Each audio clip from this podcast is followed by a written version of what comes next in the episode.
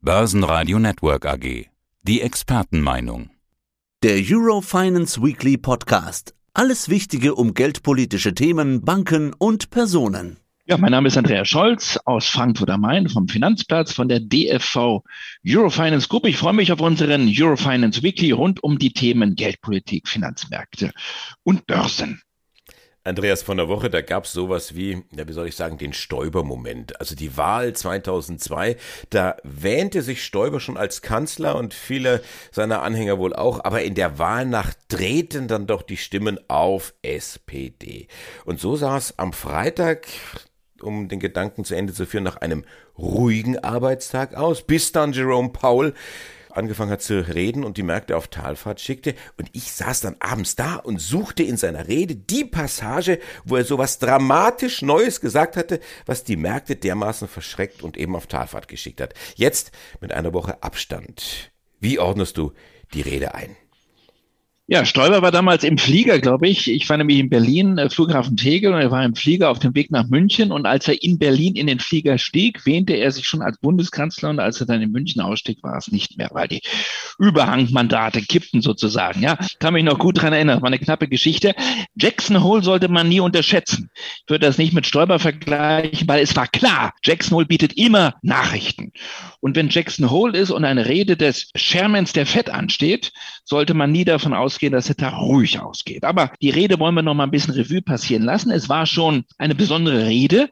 Jetzt ist Jackson Hole an sich natürlich ein besonderes Pflaster da oben in den Bergen, fast 2000 Meter über normal Null, mitten in den Rockies. Ein Ort, den übrigens der ehemalige Fettchef Paul Volcker ausgesucht hat. Nicht, weil man da so nett über Geldpolitik diskutieren kann, sondern weil man da gut fliegen fischen kann. Und zwar gerade Ende August. Und Paul Volcker war es, der gesagt hat, wir müssen uns mal einschließen Wiesen in den Bergen und ein bisschen über Geldpolitik reden. So, das liegt jetzt schon ein paar Jahre zurück und seitdem ist Jackson Hole natürlich der Ort, wo man Nachrichten machen kann, wo Ben Bernanke schon die Märkte bewegt hat, Alan Greenspan und jetzt nun Jerome Powell. Was war das Besondere an seiner Rede? Es war eine Rede mit einer ganz klaren Botschaft, mit einer eindeutigen Botschaft. Und ich habe mir seinen ersten Satz aufgeschrieben.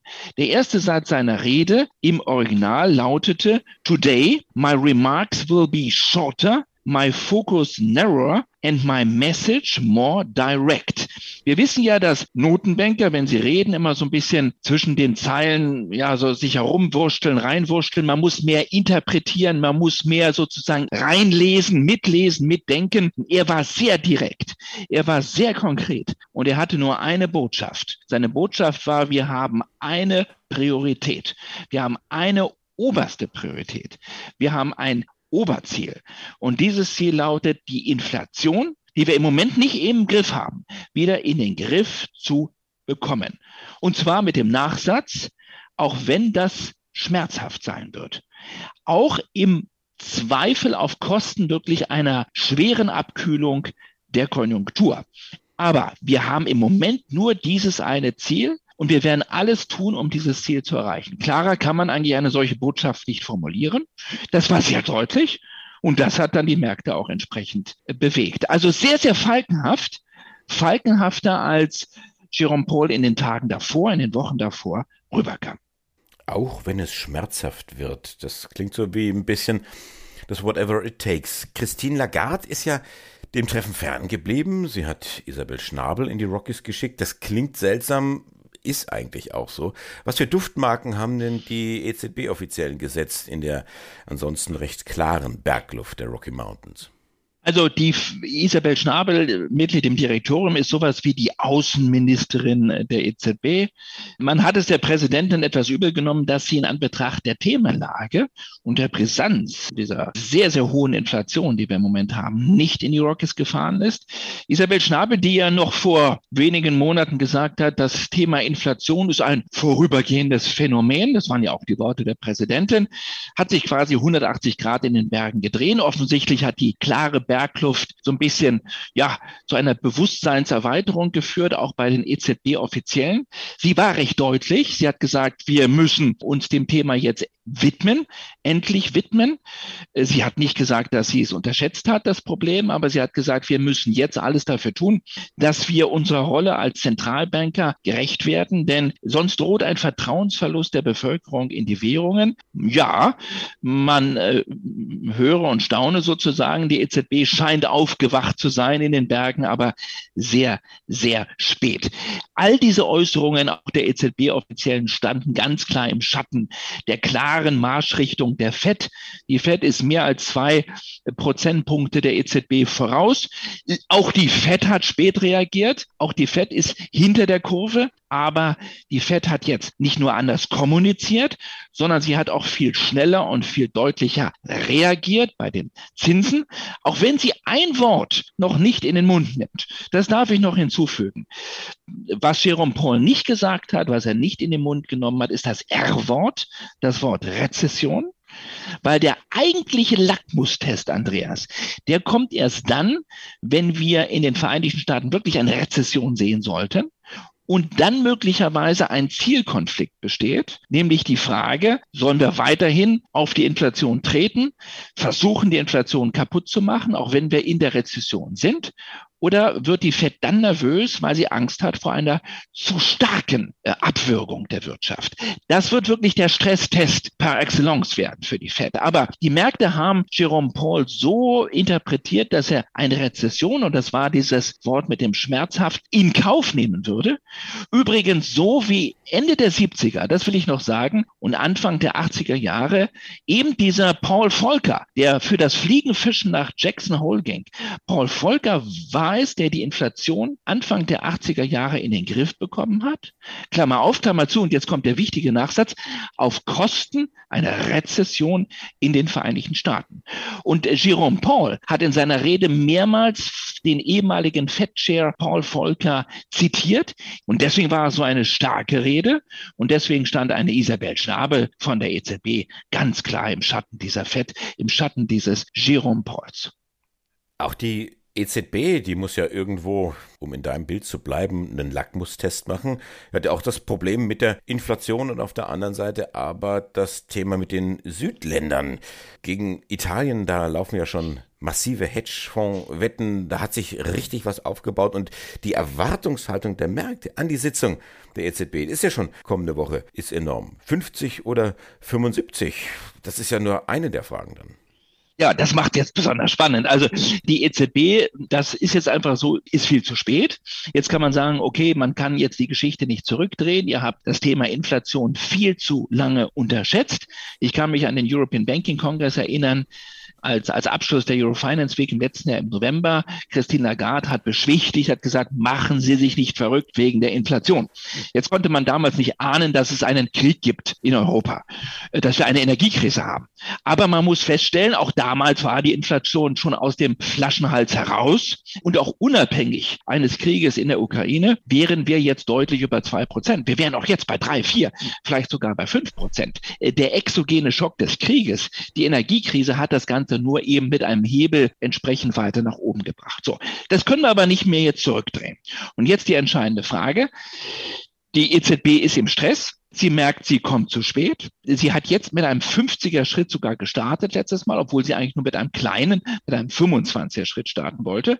Und jetzt steht auf einmal sogar eine 75 im Raum. Die Marktteilnehmer erwarten fast jetzt einen Riesensatz. Das gab es noch nie bei der EZB. Dreimal 25 an einem Tag. 75 Basispunkte. Erst recht nach den Inflationszahlen, Andreas, die wir diese Woche bekommen haben aus der Eurozone. Eine Inflation, die im August höher rauskam als erwartet, über 9 Prozent, 9,1 Prozent. Wir werden die 10 Prozent sehen, spätestens würde ich sagen im Oktober. Das heißt, die Inflation geht weiter rauf. Und jetzt erwarten die Märkte ha, nicht mehr 25, nicht mehr 50, sondern 75. Offenbar Einige Falken im EZB-Tower wollen das auch. Und jetzt ist die entscheidende Frage, was passiert, wenn die EZB doch nur 50 machen würde. Das wäre eine Riesenenttäuschung. Der Euro würde wegkippen.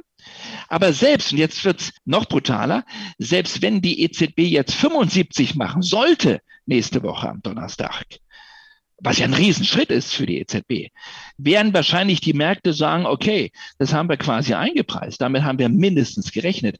Und das macht die Situation für die EZB jetzt nicht gerade leichter, sondern noch schwerer. Sie kann die Märkte nicht mehr überraschen, weil die Märkte von ihr ohnehin jetzt schon die 75 erwarten. Trotzdem werden wir in einer Woche am Freitag lebhaft über diese kommende EZB-Ratssitzung diskutieren. So eine Zinsanhebungs Kur, will ich es immer nennen, ist ja kein Sprint, sondern ist ein Marathon. Aber wir haben gesehen, Paul hat offensichtlich den einen oder anderen Zwischenspurt gesetzt und hat die Verfolger auf Distanz gebracht. Die hecheln jetzt hinterher, versuchen die Lücke zu schließen oder zumindest zu verkürzen. Äh, du hattest den Euro angesprochen. Warum kann der Euro davon nicht mehr profitieren? Diese Parität ist ja eigentlich nur gut für Menschen, die sich mit Umrechnungskursen schwer tun. Also normalerweise allein das Gerücht, gute Frage, allein das Gerücht, die EZB könnte um 75 Basispunkte nächste Woche den Zins erheben, hätte den Euro so kräftig nach oben bringen müssen. Hat's aber nicht.